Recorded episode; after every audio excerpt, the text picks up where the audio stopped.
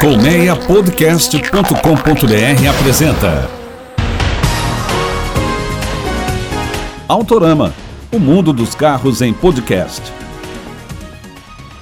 Salve, salve ouvintes, amigos do Autorama! Sejam muito bem-vindos, muito bem-vindas a mais um podcast que tem apresentação de Fernando Miragaia e direção de Sérgio Carvalho. Afivela o cinto, ajeita o espelho, aumenta o som e pega carona com a gente, vambora! No episódio de hoje tem nova picape da Ram para brigar com o Hilux S10 e companhia. E esquenta do novo Citroën C3 que será lançado daqui a pouco. E por falar na marca francesa, hoje é dia de retrovisor com André Deliberato falando de um carro da Citroën que veio direto dos ralis para as ruas. Antes, vai lá e se inscreva nos canais do Autorama no Spotify, na Apple Podcasts, no Google Podcasts ou no seu aplicativo preferido. Também vai lá no nosso player no site do Primeira Marcha, www.primeiramarcha.com.br. Aproveita e assina nosso canal no Telegram, totalmente gratuito, e nos siga no Instagram. Sérgio engata a primeira e acelera.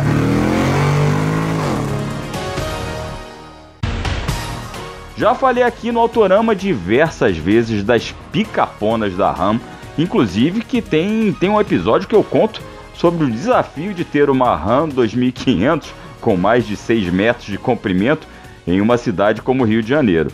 É osso, hein, gente?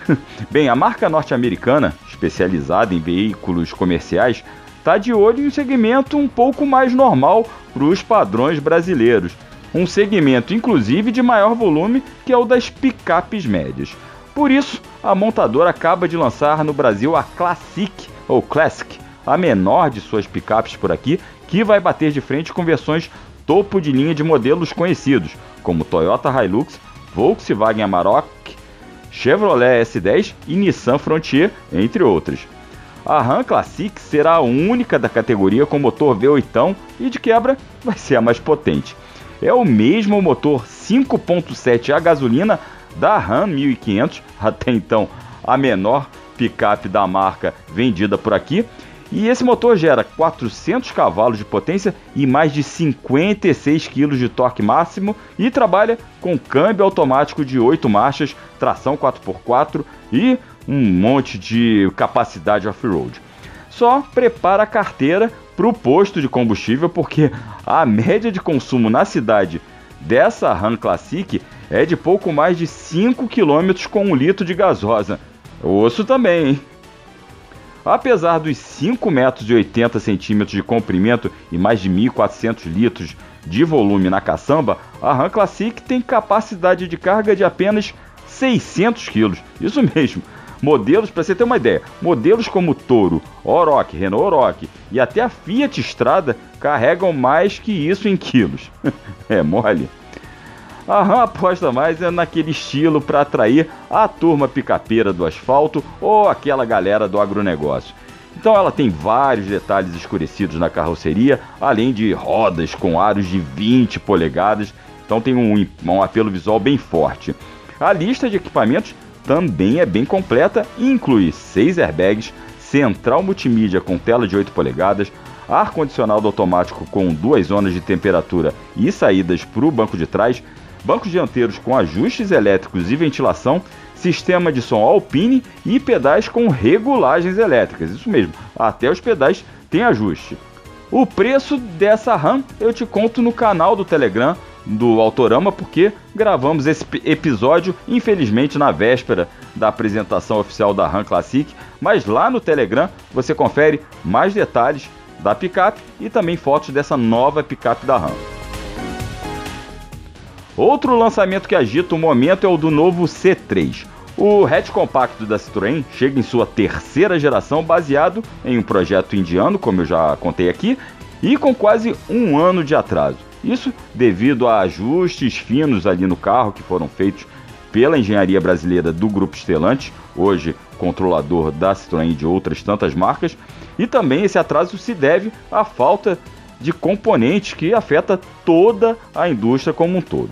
Bem, o fato é que o carro agora, a apresentação oficial do C3, acontece no próximo dia 30 de agosto, Mas a gente já adianta aqui algumas informações, dá um spoiler sobre o hatch. Ele terá motores 1.0 Firefly, você já ouviu esse nome, é o mesmo que equipa os Fiat Argo e Cronos. Isso, claro, nas versões mais baratas. As mais caras serão equipadas com o conhecido motor 1.6 com câmbio automático de 6 marchas, que já é figurinha fácil aí no Citroën C4 Cactus e também no Peugeot 208. É um motor antigo da PSA Peugeot Citroën, que hoje também faz parte do grupo Stellantis. Bem, serão cinco versões ao todo do C3 e, segundo apurações com concessionários da marca, há uma expectativa de que os carros, de que o carro comece na faixa dos 70 mil reais e chegue perto de 95 mil reais. Dessa forma, o novo Citroën C3 vai brigar com uma turma boa aí. Turma boa e braba de brigar. Chevrolet Onix, Hyundai HB20 e os próprios Fiat Argo e Peugeot 208 que eu citei. No próximo episódio, você já sabe, eu trago todos os detalhes desse novo C3. Por falar em Citroën, hoje é o último programa do mês, dia de retrovisor, de relembrar carros inesquecíveis. E quem é que vai falar com a gente? Ele mesmo, nosso especialista André Deliberato, que hoje vai falar sobre um carro da marca francesa que veio das pistas de rally. Isso aí. Salve, salve André, seja bem-vindo mais uma vez a mais um retrovisor no Autorama. Fala Miragaia, salve a todos os ouvintes do Autorama. Um prazer mais uma vez estar aqui falando sobre carro clássico.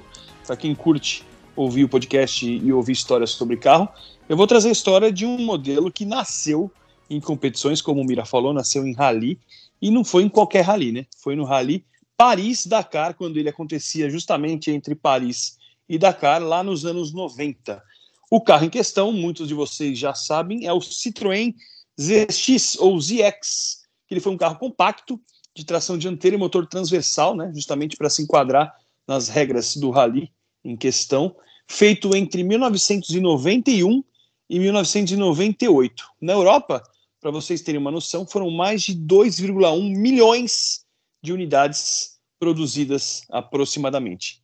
Aliás, Mira, foi com esse carro que a Citroën se reintegrou no segmento mais promissor da Europa naquela época, né? O estilo do carro teve orientação do pessoal do grupo Bertone, né, um estúdio italiano, uma das mais tradicionais empresas italianas especializadas na fabricação de carrocerias. E o estilo do carro era bem bacana. O carro era muito bonito sim, nas, sim. de todas as gerações que ele teve. Né? Uma das coisas mais legais, acho sem dúvida, é o fato dele ter vindo da pista para a rua. Né? Acho que isso é uma das coisas mais incríveis, ainda mais se a gente considerar que hoje em dia, por exemplo, carro de Stock Car, que é a que é a maior categoria de automobilismo brasileira. São modelos que são feitos por cima de bolhas, né, de carros que são das ruas e depois vão para a pista, né? A gente uhum. vê no Stock Car Cruze, Corolla, e aqueles carros, os ZX era o contrário, né? Era um carro de rally que foi transformado em carro de rua. A Audi também já fez isso, então acho que é uma das coisas mais marcantes desse modelo, né? Que até o meio inverso de hoje, também até na própria WRC, que é a maior categoria de rally, né, a categoria da FIA, inclusive, né, de rally é, disputado principalmente na Europa.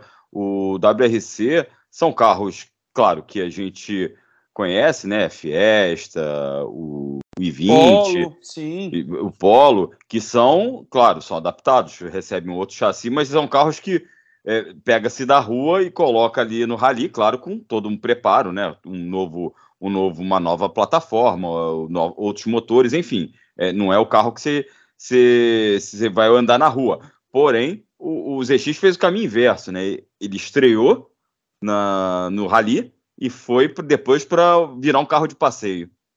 Exatamente. O legal é que foi muito perto, né? A, a aparição dele no Paris-Dakar foi na temporada de 90 91, né? Porque no calendário europeu, as competições, tanto as automobilistas quanto esportivas, elas têm metade de um ano e metade de outro, né? E ele uhum. durou entre 90 e 91. E aí ele foi apresentado em janeiro de 91.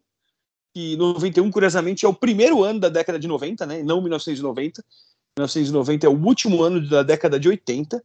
E em 91, depois dessa apresentação, o carro chegou ao mercado em setembro. Então, assim, foi muito perto. Então, para quem era fã de automobilismo, para quem acompanhava, ver o carro vindo para a rua, né? Podendo uhum. ser uma uhum. possibilidade de compra, um carro que você via é, nas competições, foi uma coisa muito louca, né? O ZX era encantador, acho que por isso principalmente. Verdade, verdade. Ele tinha uma coisa também que hoje a gente ainda considera bem, é, é, como é que eu posso falar, bem inovador, né? Algumas coisas mecânicas que queria que você contasse para a gente aí do, do, do eixo traseiro, né? Esterçante. E aí também que você falasse aí do, dos motores que consagraram esse carro. Sim, parte mecânica era um dos pontos fortes do ZX. Ele sempre teve um motor de quatro cilindros, a gasolina, né? ele, tinha, ele teve 1.1 ao 2.0. Então toda a faixa entre 1.0 e 2.0 ele ocupou, tirando justamente a faixa do motor 1000. Começava no 1.1, terminou a vida, daqui a pouco a gente vai falar sobre quando isso aconteceu, mas ele terminou a vida com o motor 2.0. E o motor 2.0 mais forte que ele teve também foi usado pelo Xara VTS, pelo Peugeot 306 GTI. Então, para vocês terem uma noção de como o carro tinha esse aspecto esportivo, né? E na Europa ele também teve motorização a diesel, né? Teve 1.4, teve 1.5 e 1.9. Então variou entre 1.400 e 1.900. Antes de falar sobre o eixo traseiro esterçante, que é uma das coisas, acho que mais marcantes pioneiras, em termos né? de meca... é, pioneiras e marcantes do carro. Um carro nos anos 90 ter eixo Uhum. traseiro esterçante, que é uma coisa que ainda não chegou de fato em modelos esportivos de marcas premium hoje em dia, né? E você tem um carro de uma marca, digamos, generalista, porque a Citroën era importada no Brasil naquela época, mas não era uma marca premium, assim como um BMW, como um Audi, como um Mercedes. E você ter essa tecnologia é uma coisa muito louca, né? Mas antes de falar disso, eu queria lembrar uma coisa. O ZX ele teve vários tipos de carroceria também. Ele teve um sedã, ele teve uma perua, que era chamada de break, ou Uhum. eu não sei a pronúncia em francês, talvez reac. Aí você pode, com o seu francês fluente, você pode me ajudar. E ele também teve um coupé, né? De duas Sim. e quatro portas. Inclusive, ele começou a ser importado para cá via importação independente lá em 91, finalzinho mesmo, logo depois de ter sido lançado na Europa, nessa configuração coupé de quatro portas que foi trazida para cá. Algumas unidades, poucas, né? Mas era um carro muito legal, né? Sim, sim, sim. Esse carro é muito bacana.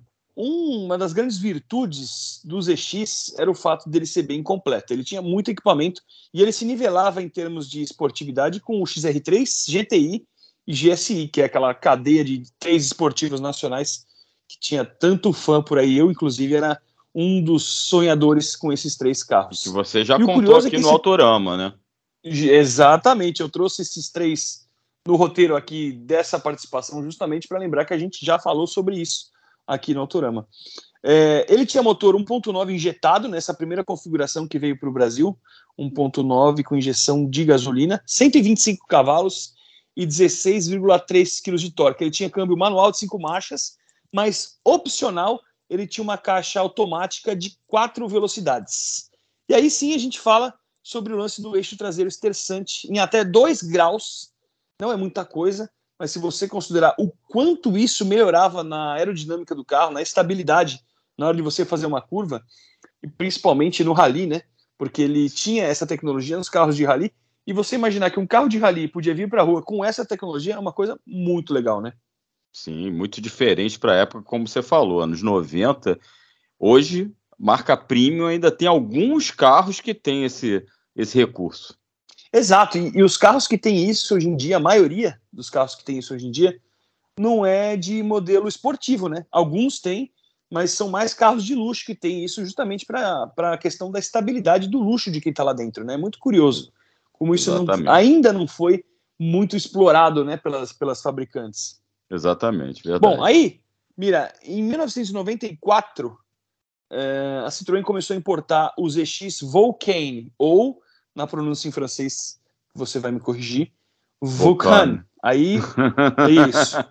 Ele tinha motor 2.0 com 16 válvulas, ou seja, ele tinha deixado de lado o 1.9, passou a oferecer um 2.0, 16 válvulas, e saltou de 125 para 155 cavalos e 19 kg de torque. Aumentou bastante. O carro não era pesado. O carro era bem levinho porque ele tinha um monte de alívio de peso, justamente por ser um carro de corrida, né? E Uhum. nessa atualização de 94, aí ele passou a oferecer justamente o coupé, que na verdade era um hatch, né? Com duas portas. Então, para quem é mais purista, para quem gosta de carro esportivo com duas portas, câmbio manual e estilo de coupé, o carro acabou ficando ainda mais legal.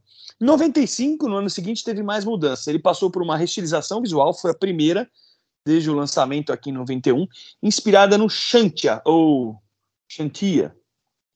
E aí ele trocou você está numa pronúncia espanhola aí.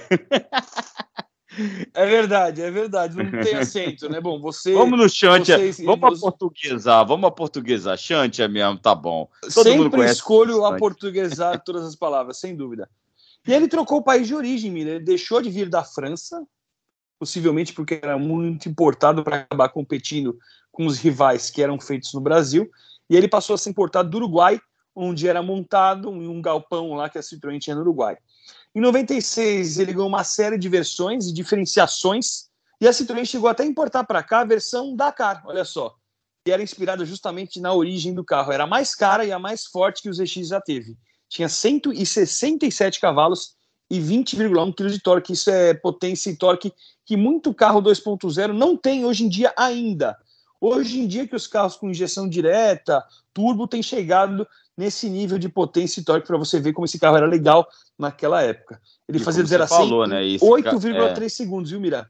Exato, é era um carro leve e era muito ágil. Isso era, ele está falando de 167 cavalos para um carro leve, como você falou, bem Exatamente. aliviado. Não, não, isso, não um SUV, né? Era um hatch. é, verdade, verdade. Mas hoje, né, infelizmente, ele deixou de ser ser trazido, né, André? E resta-nos é, aí... vê-los, é, admirá-los pelas ruas, os remanescentes dessa fase aí bacana aí dos EX nos anos 90.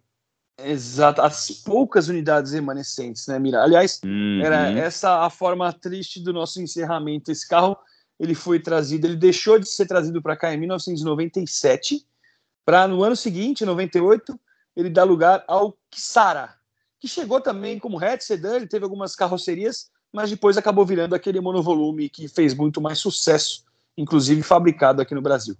É, com o sobrenome Picasso. Ou Picasso. Exatamente. Se, fala... Se a gente quiser Nesse botar caso, o francês é... bonito.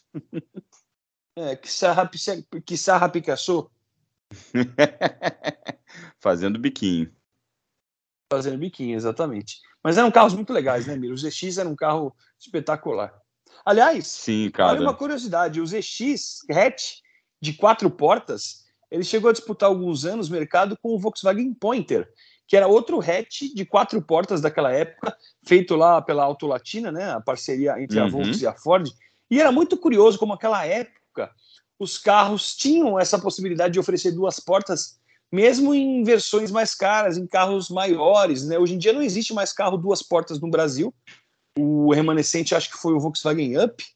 E é curioso porque o ZX tinha quatro portas e tinha duas portas. E é engraçado porque nos anos 90 você tinha o Logos, que era um sedã, duas portas. E tinha o Pointer, que era um hatch, quatro portas. Vai entender, né? coisas do Brasil, coisas do mercado brasileiro. Hoje não existe mais quatro, nem duas portas, né? Não existe mais sedã, hatch, nada duas portas, infelizmente. Nada, duas portas, tudo, nada. Infelizmente, tudo é acabou. é quatro portas. Era muito é, legal, acabou. né? Era muito bacana. Não, e legal você relembrar esse carro, que é um carro que, como você falou, tem uma pegada esportiva, tinha inovações e pioneirismos para a época dele.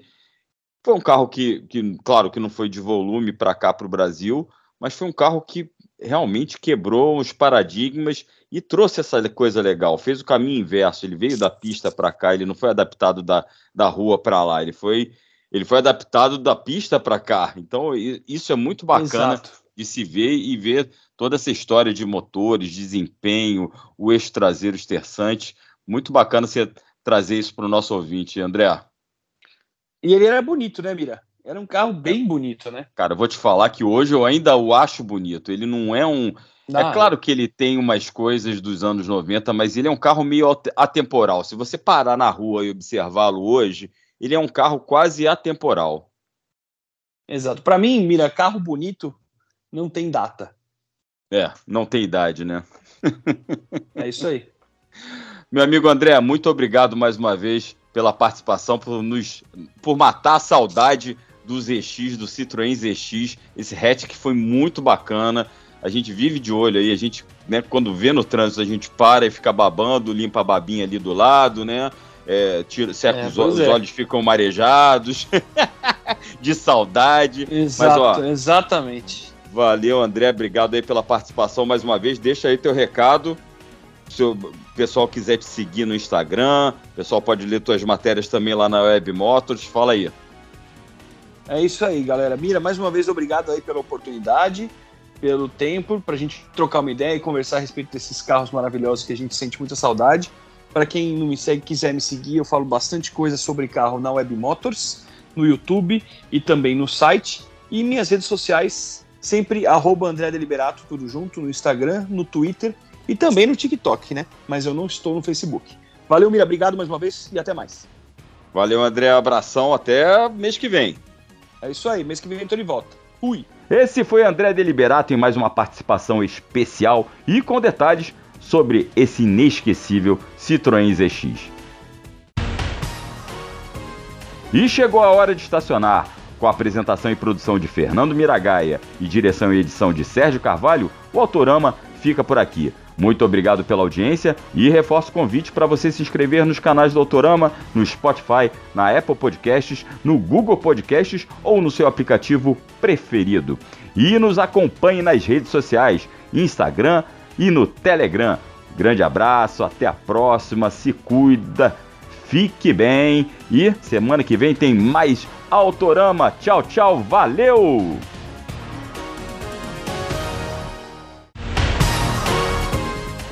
Autorama, o mundo dos carros em podcast. Uma produção colmeiapodcast.com.br. Colmeia Podcast, o rádio do seu tempo.